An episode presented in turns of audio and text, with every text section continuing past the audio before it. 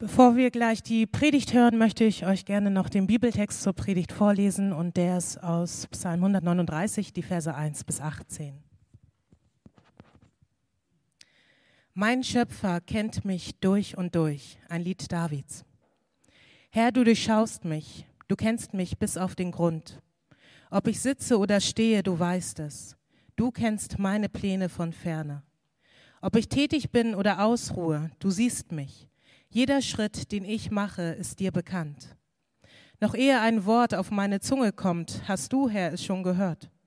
Von allen Seiten umgibst du mich, ich bin ganz in deiner Hand.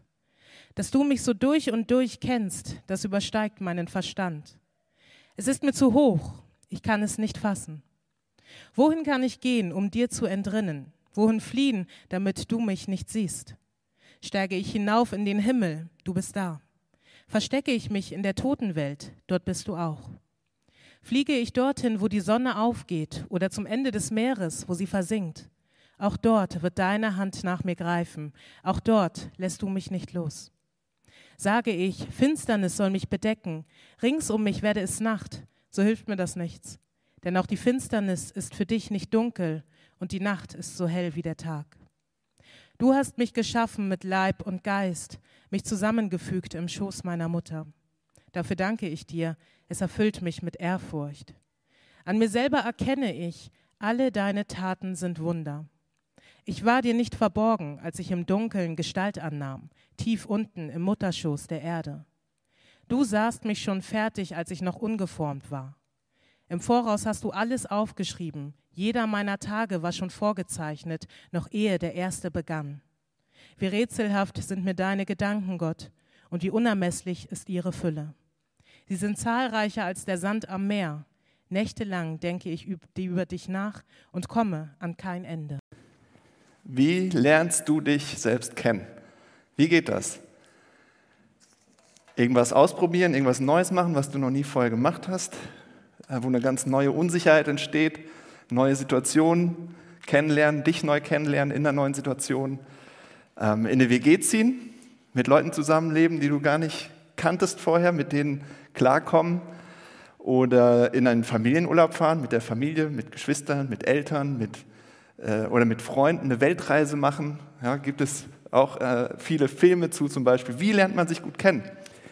Äh, ihr könnt natürlich auch zum Coach gehen und ähm, ja, so ein Persönlichkeitsprofil machen. So, manche haben vielleicht dieses Disk-Profil gemacht oder andere Myers-Briggs oder Lux oder Birkmann oder wie die alle heißen.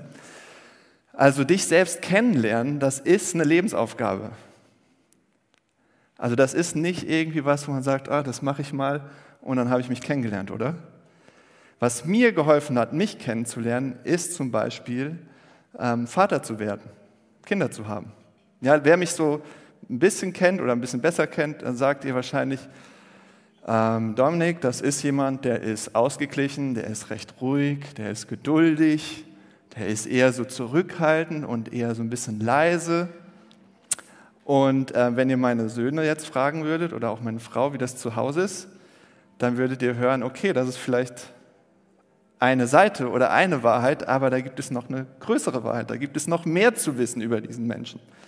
Zum Beispiel, wenn jemand beim hundertsten Mal oder beim tausendsten Mal sagen, wasch dir deine Hände oder mach die Tür zu oder mach, pack deinen Ranzen aus dem Flur. Ähm, wenn das nicht passiert, was dann mit mir passiert, das könnt ihr bei mir zu Hause beobachten, wenn ihr mal da seid. Aber ähm, es ist wirklich nicht so leicht, sich selbst kennenzulernen. Und äh, es ist ein langer, langer Weg. Und wir haben letzte Woche mit dieser Serie gestartet, Herzschrittmacher. Und es geht eben darum herauszufinden, so, wo ist unser Weg? Ähm, wo ist mein Weg in diesem Jahr 2022 durch diese Pandemie, ähm, in dieser Stadt heute, für mich persönlich, aber auch für uns als Hafen, für uns als Gemeinde, in so einer Zeit von Unbeständigkeit, ständiger Veränderung. Ja, wie geht es weiter, ganz persönlich für mich, aber auch für uns als Hafen? Und Herzschrittmacher weil es jetzt nicht um Aktivismus geht, weil es nicht darum geht, okay, jetzt kommen die nächsten zehn Schritte und so machen wir es, sondern weil wenn wir in die Bibel schauen, immer wieder sehen, was Gott zuerst will, ist dein Herz. Und was er zuerst will, ist, dir sein Herz zu zeigen. Also dass dein Herz sozusagen mit seinem immer mehr in Einklang kommt, zusammenschlägt in, und du von innen in Bewegung kommst. Nicht, hier ist das Zehn-Schritte-System, wende das an, mach das, sondern dass dein Herz bewegt wird und von innen eine Veränderung passiert und von innen äh, dich auf eine Reise machst und die dann auch praktisch wird, die dann konkret wird. Und letzte Woche haben wir uns eben angeguckt, dieses, wie, also wie ist, was ist überhaupt das Ziel der Reise? Finde dein Ziel. Also wo geht es überhaupt hin? Und wenn du dich auf den Weg machst, jetzt hier in der Stadt, willst irgendwo hin, wo du vorher noch nicht warst, und zückst dein Handy und äh, gibst das bei Google Maps ein, ja, dann hast du das Ziel eingegeben und dann siehst du, wenn du äh, einen Routenplaner einstellst, da will ich hin, ah ja, hier ist mein Standort, hier bin ich, hier fange ich an. Und hier geht die Reise los. Und das wollen wir uns heute im Prinzip angucken. Also nicht nur irgendwie, okay, da ist das Ziel, sondern wo fange ich eigentlich an bei mir persönlich? Also kenne ich mich eigentlich? Wer bin ich eigentlich? Und wo geht die Reise bei mir eigentlich los mit Gott? Und äh, dafür dieser zweite Schritt, lerne dich kennen. Wo geht es überhaupt los? Wo geht die Reise los? Und es, egal wo du gerade bist, das haben wir vielleicht auch gerade schon in dem Psalm gehört, egal ob du einen ersten Schritt gemacht hast oder dich fühlst, dass du 100 Schritte zurückliegst oder egal, wo du dich gerade befindest persönlich oder ob du schon ganz lang auf der Reise mit Gott bist, ob du diesen ersten Schritt gemacht hast oder nicht, ähm, ich glaube, das ist total unabhängig davon, dass du einen nächsten Schritt machen kannst, dass du einen Schritt mit Gott machen kannst. Und die Frage ist jetzt, wie kann uns dieses antike Lied, dieses Gebet von David, Psalm 139, wie kann es dir helfen, uns helfen, uns besser kennenzulernen? Und die Antwort, sage ich jetzt schon mal vorneweg, ist, wenn du siehst, dass du schon gekannt bist, dass du schon gesehen bist und dass du schon gewollt bist. Okay? Also, wie kannst du dich besser kennenlernen, wenn du siehst, dass du schon gekannt bist, dass du schon gesehen bist und dass du schon gewollt bist? Und so wollen wir uns den Psalm auch angucken anhand von diesen drei Punkten. Du bist gekannt, du bist gesehen, du bist gewollt. Und zuerst schauen wir uns dieses, ähm, ja, diesen ersten Gedanken an, du bist gekannt, der in dem Psalm sehr ähm, prominent sichtbar wird. Ja? Sich selbst kennen ist nicht so eine leichte Aufgabe, weil jeder von uns hat doch eine bestimmte Vorstellung von sich selbst, wie er zu sein hat, wie er gerne wäre, ähm, wie man denkt, dass man ist oder wie man sein sollte. Und ihr kennt das, einige Leute denken vielleicht viel zu hoch von sich und immer ganz, ganz gut von sich und können das auch sehr gut zeigen. Andere Leute denken sehr, sehr niedrig und sehr wenig von sich, sehr gering. Und manchmal ist es einfach gar nicht hoch zu tief, sondern einfach verzerrt. Ähm, und ihr habt Stärken, die ihr selbst gar nicht seht, aber andere sehen die ganz klar. Für euch sind die normal, weil ihr so seid. Und andere denken, oh, das ist so cool, dass du so bist, dass du das so gut kannst. Und du so, hey, ist doch normal.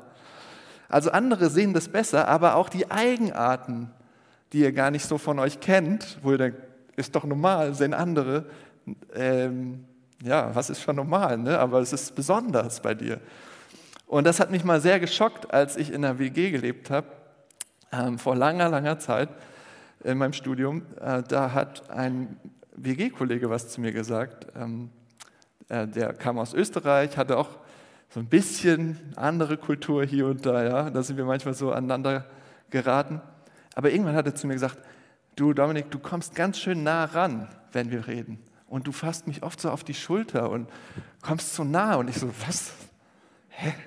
Ich habe das überhaupt nicht gemerkt und fand das erstmal so voll, hä, ich ist, eben war das unangenehm und es war mir erstmal voll peinlich, dass er das sagt.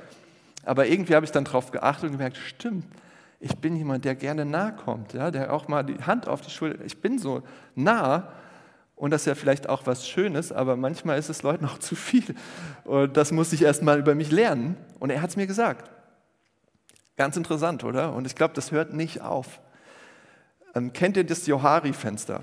Das wurde ähm, 1955 von dem amerikanischen Sozialpsychologen Joseph Luft und Harry Ingham entwickelt. Und ich habe hier euch eine Grafik mitgebracht, es gibt da ganz viele verschiedene zu. Ähm, und da seht ihr im Prinzip links oben ist diese öffentliche Person. Alle sehen euch, ähm, es ist sichtbar nach außen. Und das ist, was dir auch selbst bekannt ist, was du selbst zeigst. Also zum Beispiel bei mir ist, ich bin, ja, ich bin 1,80 groß, ich bin Pastor, ich rede jetzt gerade hier vorne, ich spreche Deutsch, ähm, ich habe eine Brille, bin unfassbar durchtrainiert und gut aussehend. Also das war der blinde Fleck. Ähm, das denke ich nur. Ja? Aber ihr seht, es ist ganz anders. Also oben rechts kommt der blinde Fleck. Ähm, also Dinge, die andere sehen, wie mein WG-Kollege, der mir Dinge sagt, die ich gar nicht merke, weil die für mich ganz normal sind. Und ich denke, sie sind, also ich, ich nehme es einfach nicht wahr. Ähm, links unten ist dann mein Geheimnis. Ja? Also ich weiß Dinge, was ich heute Morgen nach dem Aufstehen gedacht habe, das sage ich euch nicht. Jetzt wollt ihr es wissen, ne? Das ist aber mein Geheimnis. Und ihr wisst es nicht. Und dann das Unbekannte, ähm, ja, in mir, ähm, das, ihr wisst es nicht, ist, ich weiß es nicht, das ist verborgen. Und ähm, ja, unbekannt, was die Zukunft bringt, ja ähm, ob ich mal Großvater werde, wie viele Jahre ich lebe, keine Ahnung, was, was noch so aus mir rauskommt, wer ich noch so, was ich noch so erlebe, äh, wer ich noch so bin, ja, das Unbekannte, was sich noch aufgrund von neuen Ereignissen, neuen Situationen zeigt in meinem Leben. Ähm, das weiß keiner von uns, das ist verborgen. Und warum zeige ich euch jetzt dieses Fenster? Ich will euch ja nicht irgendwie in äh, äh, Sozialpsychologie irgendwas äh, unterrichten. Ja, ich glaube, das ist sehr interessant. Äh, wir können davon was lernen. Aber ich zeige dieses Fenster, weil es uns eine Wahrheit zeigt. Du hast kein klares Bild von dir selbst. Also du weißt nicht das komplette Bild von dir selbst. Du kannst dich austricksen und du kannst sogar auch andere austricksen um dich herum, was sie über dich denken sollen. Ja? Und ich glaube, die Wahrheit, die in dem Text steckt, ist, du kannst dich selbst nur kennenlernen, wenn du tief und umfassend gekannt wirst. Das ist kein Einzelding, was du selbst nur kannst, ein Ego-Trip. Das ist was in Beziehung. Wenn du tief und umfassend gekannt wirst, kannst du dich selbst kennenlernen. Hört mal zu, was David singt was er betet. Ich hätte mal gern gehört, was er für eine Melodie gesungen hat. So, äh, ja, nochmal anders, als was wir jetzt gerade hatten an Musik. Aber hört euch das mal an. Herr, du durchschaust mich. Du kennst mich bis auf den Grund. Ob ich sitze oder stehe, du weißt es. Du kennst meine Pläne von ferne. Dass du mich so durch und durch kennst, das übersteigt meinen Verstand. Ich weiß nicht, was das mit euch macht, wenn ihr das auf euch anwendet, diese Worte. Dass, die, dass dich jemand durch und durch kennt, bis auf den Grund, ja, alle Winkel. Das ist sehr zweischneidig, das ist höchst interessant. Weil einerseits werden einige von euch denken, oh, schön, ich bin gekannt. Ja? Das ist Geborgenheit, das ist Trost, das ist was Schönes. Dass überhaupt jemand mich richtig kennt, wenn ich mich selbst schon nicht verstehe, ja? wenigstens einer kennt mich richtig. Aber dann sehen wir auch bei David diese Ehrfurcht, das Erstaunen, ja, dieses, das kann ich überhaupt nicht verstehen. Und ähm, da ist auch so ein Gefühl, wenn ihr das mal euch auf der Zunge zergehen lasst, wie ein offenes Buch zu sein. Jemand kann in euch lesen wie in einem offenen Buch, ihr seid im Prinzip enttarnt. Ihr könnt jemanden nicht mehr zeigen, wie ihr gerne gesehen werden wollt, sondern jemand sieht, wie ihr wirklich seid. Nackt, verwundbar, verletzlich. Mit allem drum und dran. Mit allem, was du gar nicht willst, dass andere vielleicht über dich wissen. Gedanken, Dinge, die du getan hast.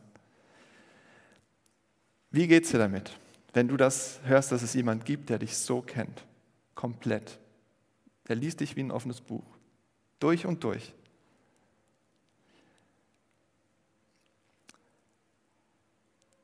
Ich glaube, ihr könnt daran sehen, wie ihr mit anderen Leuten umgeht, ob ihr das wirklich glaubt, dass ihr so gekannt seid. Hm? Wieso? Lasst mich euch kurz sagen, was ich damit meine. Wie ihr mit anderen umgeht, wie offen und ehrlich ihr mit euren Dingen umgeht, die vielleicht schwierig sind, ähm, für die ihr euch schämt oder die ihr lieber verstecken wollt Fehlerhaftigkeit, Unzulänglichkeit. Wie ihr mit den Dingen umgeht in Beziehung, mit an, miteinander, mit anderen, in eurer Familie, in eurem Freundeskreis, daran seht ihr, ob ihr wirklich glaubt, dass ihr so gekannt seid, umfassend, vollkommen. Wenn du immer im Sicherheitsmodus bist, immer versuchst, ein Bild aufrechtzuerhalten, immer versuchst zu kontrollieren, was die anderen denken, möglichst wenig verletzt zu werden. Ja, wenn du das immer unter Kontrolle im Griff hast, die Starke bist, der Starke bist, erfolgreich, cool, über den Dingen stehen, dann lebst du nicht wie jemand, der wirklich so gekannt ist. Umfassend, bis auf den Grund, durch und durch. Willst du wirklich so gekannt werden? Das ist mal meine Frage an dich heute. Willst du, dass dich jemand komplett durchschaut? Willst du das zulassen? Dass jemand so bis auf den Grund gucken kann, in den letzten dunklen Winkel, wo du gar nicht vielleicht hingucken willst. Dietrich Bonhoeffer äh, ist ein Pastor gewesen, ein, auch ein, ein Märtyrer in dem Sinne, der gestorben ist, hingerichtet wurde in, im Nationalsozialismus. Ähm, und ähm, ein Pastor der bekennenden Kirche, der hat das sehr schön auf den Punkt gebracht in seinem Buch Gemeinsames Leben. Bekennt einer dem anderen seine Sünden. Wer mit seinem Bösen allein bleibt, der bleibt ganz allein. Es kann sein, dass Christen trotz gemeinsamer Andacht, gemeinsames Gebetes, trotz aller Gemeinschaft im Dienst allein gelassen bleiben, dass der letzte Durchbruch zur Gemeinschaft nicht erfolgt, weil sie zwar als Gläubige, als fromme Gemeinschaft miteinander haben, aber nicht als die Unfrommen, als die Sünder. Darum bleiben wir mit unserer Sünde allein. In der Lüge und der Heuchelei, denn wir sind nun einmal Sünder. Und ich würde das noch erweitern an dem Punkt bei diesem Thema. Nicht nur Sünde, sondern auch Scham für die Dinge, die ihr eben nicht sichtbar haben wollt, wo ihr nicht die Dinge könnt, die ihr gerne können würdet, für ja, Unzulänglichkeiten, für, für Dinge, wo ihr euch klein fühlt. Von wem bist du gekannt? Wer darf dich so kennen, wie du bist? Mit wem kannst du so ehrlich sein? Mit welcher Person ist das? Welche Person ist das in deinem Leben? Und bei Gott ist es so, er ist niemals überrascht und geschockt und sagt, ah, Igitt, und rennt weg, weil der weiß das schon alles. Der kennt das schon alles. Du kannst ihn nicht mehr überraschen. Und das sehen wir auch in dem nächsten Gedanken. Der zweite Gedanke in dem Psalm ist, du bist gesehen. Also wir haben gesehen, du bist gekannt. Also Gott ist allwissend. Er kennt alles, was in deinem Leben in dir los ist. Und du bist gesehen. Gott ist allgegenwärtig, er ist überall, er ist jetzt hier und er ist an den Punkten, wo du vielleicht gar nicht denkst, dass er da sein möchte. Ja, gesehen ist die Grundvoraussetzung dafür, überhaupt gekannt zu werden, oder? Das haben wir an diesem Fenster auch gesehen. Dich selbst zu sehen, von anderen gesehen zu werden, so lernst du dich kennen.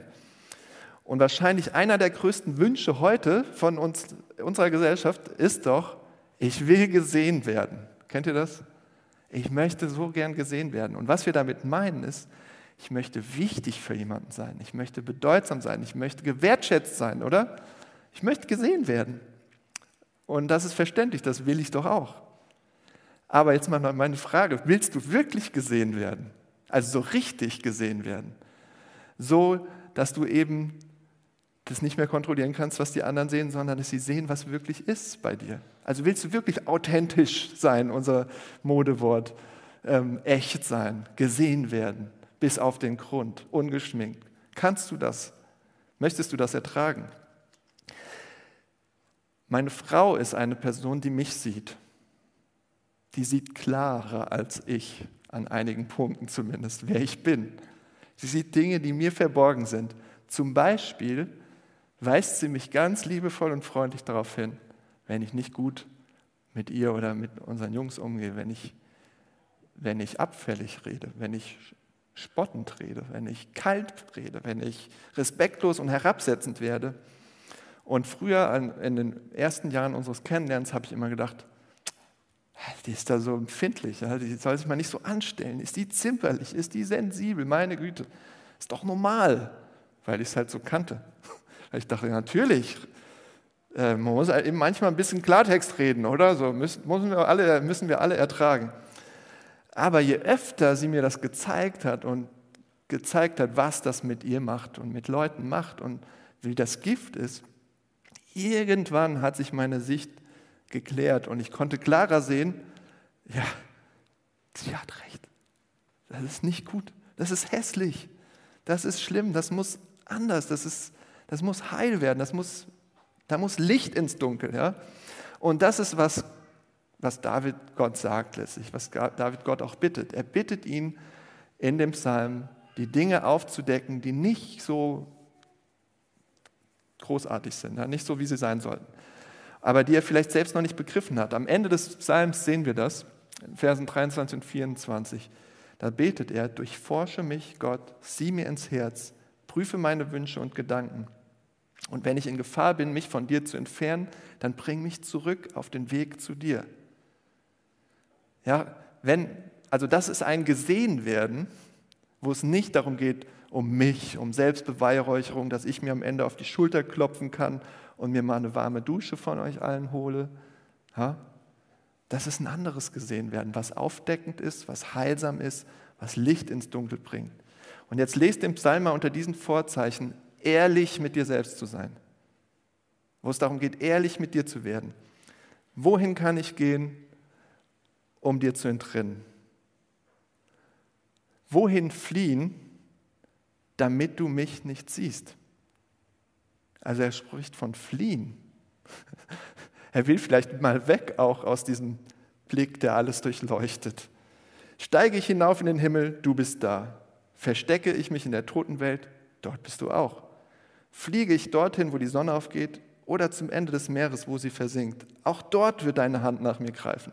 Auch dort lässt du mich nicht los. Sage ich, Finsternis soll mich bedecken. Rings um mich werde es Nacht. So hilft mir das nichts. Denn auch die Finsternis ist für dich nicht dunkel und die Nacht ist so hell wie der Tag. Also du bist gesehen. Gott sieht. Er ist der Gott, der sieht. Du kannst dir selbst vielleicht was vormachen. Du kannst anderen vielleicht irgendwie was vormachen. Aber Gott sieht. Du kannst dich sonst wo verstecken. Irgendwo tief unterm Berg in der Höhle. Er sieht dich. Er sieht dich. Bis in den letzten Winkel kann er reingucken in dein Leben, in dein Herz. Adam, ja, im Garten Gottes, Adam, nachdem er grandios gescheitert ist, völlig versagt hat. Er durfte alles, nur diese eine Sache nicht. Und er macht sie und er ist komplett gescheitert und versteckt sich voller Scham und Schuldgefühlen. Er wollte nicht gesehen werden. Er hatte Angst. Und dann kommt Gott zu ihm und fragt ihm, Adam, wo bist du? Wollte Gott so Verstecken spielen? Hat Gott ihn wirklich nicht gesehen? Wisst ihr, was das Schöne an dieser, an dieser Frage ist, Adam, wo bist du? Es ist Gottes liebevolles Nachgehen und Erinnern und Adam zeigen, okay, was du getan hast, das hat Konsequenzen. Das bleibt nicht ungestraft. Aber ich möchte dich nicht deiner Schuld und Scham überlassen, dass du in ihr vergehst. Ja, dass du in ihr vergehst ins Verderben gehst, zu sagen, ich will dich nicht aufgeben, ich gehe dir hinterher. Was sieht Gott jetzt gerade, wenn er dich sieht, wenn er fragt, wo bist du? Also, Dominik, wo bist du? Oder Sandra, wo bist du? Oder Michael, wo bist du? Und ich frage das nicht, um dir Angst zu machen, sondern weil ich glaube, dass es absolut gut für dich ist wenn Gott dich das fragt. Gesehen werden ist absolut gut von ihm. Das ist die Grundlage, dich selbst zu erkennen, wer du wirklich bist. Das ist, ehrlich zu werden mit dir selbst und ähm, Gott da reinleuchten zu lassen mit seinem Licht, sich in sein Licht reinzustellen und dich zu sehen, wie du wirklich bist, weil er sieht, wie du wirklich bist. Also dir seinen Blick zeigen zu lassen, wie er dich sieht, damit du siehst, wie du bist. Und dann kann, glaube ich, das anfangen, was in dir voller Scham ist, voller Angst ist, voller Negativität oder Stolz oder was es für Dinge sind, dann kann das anfangen, heil zu werden, neu zu werden. Seht ihr, was im Dunkeln ist, das muss ans Licht. Und Gott ist der Experte dafür, weil der ist Licht, ja? damit es hell wird, damit die Dunkelheit da nicht bleibt, sondern alles erleuchtet wird, heil wird, Licht wird. Nochmal Bonhoeffer zu dem Prinzip, weil er das so gut anwendet auf unsere Beziehung. Ähm, die Sünde will mit dem Menschen allein sein. Sie entzieht ihn der Gemeinschaft. Ja, das ist interessant, Sünde. Also die Angst, die daraus resultiert, Schuldgefühle, Scham, zieht uns raus aus Beziehungen. Das ist so gut, was er da sagt, das ist so wahr. Nicht nur aus der Beziehung zu Gott, sondern es zieht uns von Menschen weg. Je einsamer der Mensch wird, desto zerstörender wird die Macht der Sünde über ihn und je tiefer wird die Verstrickung, desto heilloser die Einsamkeit. Sünde will unerkannt bleiben. Sie scheut das Licht. Im Dunkel des Unausgesprochenen vergiftet sie das ganze Wesen des Menschen. Das kann mitten in der frommen Gemeinschaft geschehen. In der Beichte bricht das Licht des Evangeliums in die Finsternis und Verschlossenheit des Herzens hinein. Die Sünde muss ans Licht. Das Unausgesprochene wird offen gesagt und bekannt. Alles Heimliche und Verborgene kommt nun an den Tag. Ans Licht mit dem Zeug, ja? Lass da Licht dran. Wie? Indem ihr es einander erzählt. Wem vertraust du? Wem kannst du was erzählen? Nicht nur deine Sünde, auch deine Ängste, deine Scham, dein Gefühl, gescheitert zu sein, was auch immer das alles ist. Ans Licht mit den Sachen. Erzähl es jemandem mit offenem Visier. Such dir eine Person, mit der du das regelmäßig machst. Ja, lass dich von diesen Sachen nicht isolieren von Gemeinschaft, von Beziehung. Die werden dich von innen auffressen. Lass deinen Blick von diesem Gott, der dich sieht, lass deinen eigenen Blick auf dich selbst davon prägen, dass er alles sieht, aber dich nicht vernichten will, sondern heilen will. Lass dich von diesem Blick Gottes bestimmen. Stell dich in sein Licht. Er ist der Gott, der dich sieht. Und er ist schon da, egal wo du gerade stehst, egal wo du gerade innerlich bist, er ist schon lang da und er sieht das schon. Du kannst ihm nichts vormachen. Und wenn du das machst, dann findest du eine Bestätigung, die dir kein Mensch in dieser Welt geben kann. Das ist der dritte Gedanke. Du bist gewollt. Du bist gewollt, ohne Ende gewollt. Ich habe neulich diesen Film gesehen von ach, ich, ich, weiß es nicht mehr, wie er hieß, dieser Schauspieler, der hier ähm, Iron Man Tony Stark spielt, weiß auch nicht mehr, wie er heißt. Robert Downey Jr., sehr gut. Ihr kennt euch aus. Ähm, der spielt so einen Anwalt. Kennt ihr vielleicht einen Film? Sein Vater ist so ein alter, strenger Richter aus den Bibelwelt, Südstaaten. Ganz gerechter Richter. Und der Sohn, der Anwalt, der war so das schwarze Schaf in der Familie. Und er hat sich vermasselt, sozusagen, richtig mit seiner, ganzen, also mit seiner Familie. Dummheiten gemacht. Und dann wollte er die Anerkennung zurückgewinnen von seinem Vater, diesem, diesem strengen, gerechten Richter. Und er ist auf die, eine der besten Unis gegangen, hat Jura studiert, wie der Vater, war Jahrgangsbester, und wurde einer der besten Anwälte überhaupt und hat alle möglichen Fälle gewonnen und richtig erfolgreicher Typ. Und dann kommt er wieder nach Hause wegen einem Schicksalsschlag. Guckt euch den Film selbst an, wenn ihr herausfindet, wie er heißt. Ich weiß es gar nicht. Und, ähm, aber man spürt diesen ganzen Schmerz, wie er die Anerkennung seines Vaters nicht zurückbekommt, den ganzen Film über. Bis zum Ende fast. Fast. Aber ähm, Nichts, kein Erfolg, noch so großer Erfolg konnte ihm diesen Schmerz nehmen, dass er immer das Gefühl hatte, ich bin hier nicht gewollt in dieser Familie. Mein Vater, ich habe nicht diese Anerkennung. Und vielleicht habt ihr das mit eurem Vater oder mit der Mutter oder mit jemand anderem oder mit einer bestimmten Gruppe, bestimmte Menschen von ihnen, denen ihr das hören wollt. Schaut euch an, was David betet, wo er das findet dieses, diese tiefe Anerkennung und Bestätigung. Vers 13, du hast mich geschaffen mit Leib und Geist, mich zusammengefügt im Schoß meiner Mutter. Dafür danke ich dir, es erfüllt mich mit Ehrfurcht. An mir selber erkenne ich, alle deine Taten sind Wunder. Ich war dir nicht verborgen, als ich im Dunkeln Gestalt annahm, tief unten im Mutterschoß der Erde. Du sahst mich schon fertig, als ich noch ungeformt war. Im Voraus hast du alles aufgeschrieben. Jeder meiner Tage war schon vorgezeichnet, noch ehe der erste begann. Wie rätselhaft sind mir deine Gedanken, Gott, wie unermesslich ist ihre Fülle. Sie sind zahlreicher als der Sand am Meer. Nächtelang denke ich darüber nach, denke ich über dich nach und komme an kein Ende. Fällt euch was auf? Er findet seinen tiefsten Wert, sein Gewolltsein, seine Bestätigung in nicht einer Sache, die er selbst getan hat, sondern in allem, was Gott tut. Dass er Gottes Geschöpf ist, dass er von Gott gesehen ist und gewollt ist und gemacht ist und erdacht ist und jeder Tag seines Lebens, die nicht alle nur gut und rosig waren, tief runter, tiefe Dunkelheit auch war, jeder Tag seines Lebens ist im Prinzip ein Baustein, ein Mosaikstein in diesem Kunstwerk von Gott, in diesem Meisterstück. Und David wundert sich und er fragt sich, ich kann es nicht verstehen, ich denke da nächtelang drüber nach, wie geht das? Und ich würde gern wissen, worüber wundert er sich denn so? Ich habe mich das gefragt, warum, das sagt er ja schon in den ersten Versen, ich verstehe es nicht, Gott, ich begreife es nicht, du siehst alles, du kennst mich. Worüber wundert er sich? Ich glaube einerseits über Gott, wie groß er ist, ja, dass er allwissend, allmächtig, so gut ist, so mächtig ist.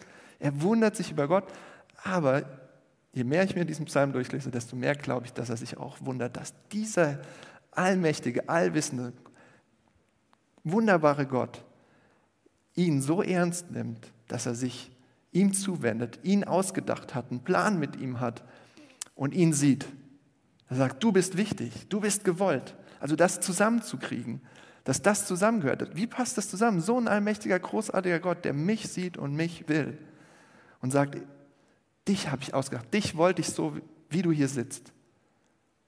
Du bist einzigartig, du bist wunderbar, du bist mein Meisterstück. So, David kann das nicht begreifen, wie das alles zusammenpasst. Er denkt darüber nach, er begreift es nicht. Wie ist das möglich?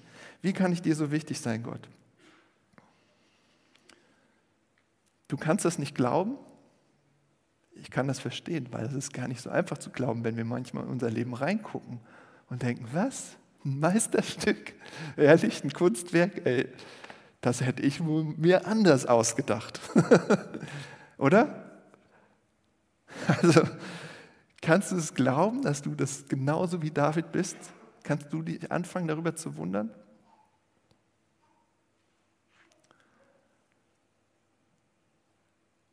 Wenn nicht, die Geschichte geht ja noch weiter. Gott sieht das alles. Er sieht, wie du bist, komplett.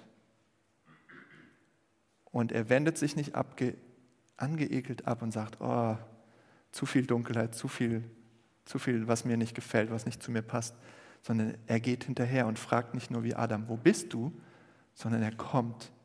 In Jesus Christus kommt er mitten rein in all das Unschöne, in all das Dunkle, in alle Fehlerhaftigkeit, in alle Scham, in alle Krankheit, in allen Schmerz, kommt er rein und sagt, lass mich das nehmen für dich. Lass mich das nehmen für dich. Lass mich das tragen für dich. Deswegen geht er ans Kreuz, um zu sagen, ich, ich lass dich da nicht alleine verrecken an deiner Scham, an deiner Schuld, an deinem Verstecken. Lass mich dir zeigen, wie du bist aber gleichzeitig das Heilen. Und lass mich es nehmen. Lass mich es verwandeln. Lass mich es mit ans Kreuz nehmen, dass es stirbt und dass eine Auferstehung kommt und dass neu wird, dass da Licht dran kommt, dass es heil wird und du so angenommen und geliebt vor Gott dastehst, wie der Sohn von Ewigkeit her, wie Jesus Christus von Ewigkeit her. So gewollt bist du. Nicht nur, dass du ein würdiges, wunderbares Meisterstück und Geschöpf Gottes bist, sondern dass er selbst kommt, um dir zu zeigen, wer du bist. Gekannt, gesehen und gewollt vom Herrn der Herren, vom Schöpfer, vom König des Universums, von dem höchsten Wesen und dem herrlichsten Wesen, was es gibt. Willst du wissen, was er mit dir vorhat? was er mit dir will, wo die Reise hingeht. Willst du das wissen? Dann such dir doch eine Person und rede mit ihr, der du vertraust, egal was ja, nicht die perfekte Person, sondern eine Person, der du vertraust und schütte dein Herz aus. Ein Schritt. Ein anderer Schritt. Nimm diesen Psalm und bete ihn. Das ist ein wunderbarer Psalm dafür, den nächsten Schritt zu gehen, sagen, ja, bete das doch mal diese Woche, jeden Morgen. Durchforsche mich Gott. Sieh mir ins Herz. Also zeig mir, wer ich bin. Prüfe meine Wünsche und Gedanken. Und wenn ich in Gefahr bin, mich von dir zu entfernen, bring mich zurück auf den Weg zu dir. Und dann sei stille und höre auf ihn. Lass dir Dinge von ihm zeigen. Er will zuerst dein Herz und dann wird er mit dir weiter auf die Reise gehen. Er ist dein Herzschrittmacher. Ich möchte nochmal beten. Danke Gott, dass du so bist, allmächtig, allwissend, allgegenwärtig. Wir können nirgendwo hingehen, wo du nicht schon bist. Wir können noch so sehr viel Theater spielen und dir aber nichts vormachen. Und auf der einen Seite ist das erschreckend, aber auf der anderen Seite so tröstend und beruhigend, weil wir eh gesehen und gekannt und gewollt sind. Ähm, zeig uns, wie wir sind. Zeig mir, wie ich bin. Hilf uns, uns wirklich richtig kennenzulernen. Ähm, in der Begegnung mit dir, indem wir sehen, wie du uns siehst, wie du uns kennst, siehst und willst. Amen.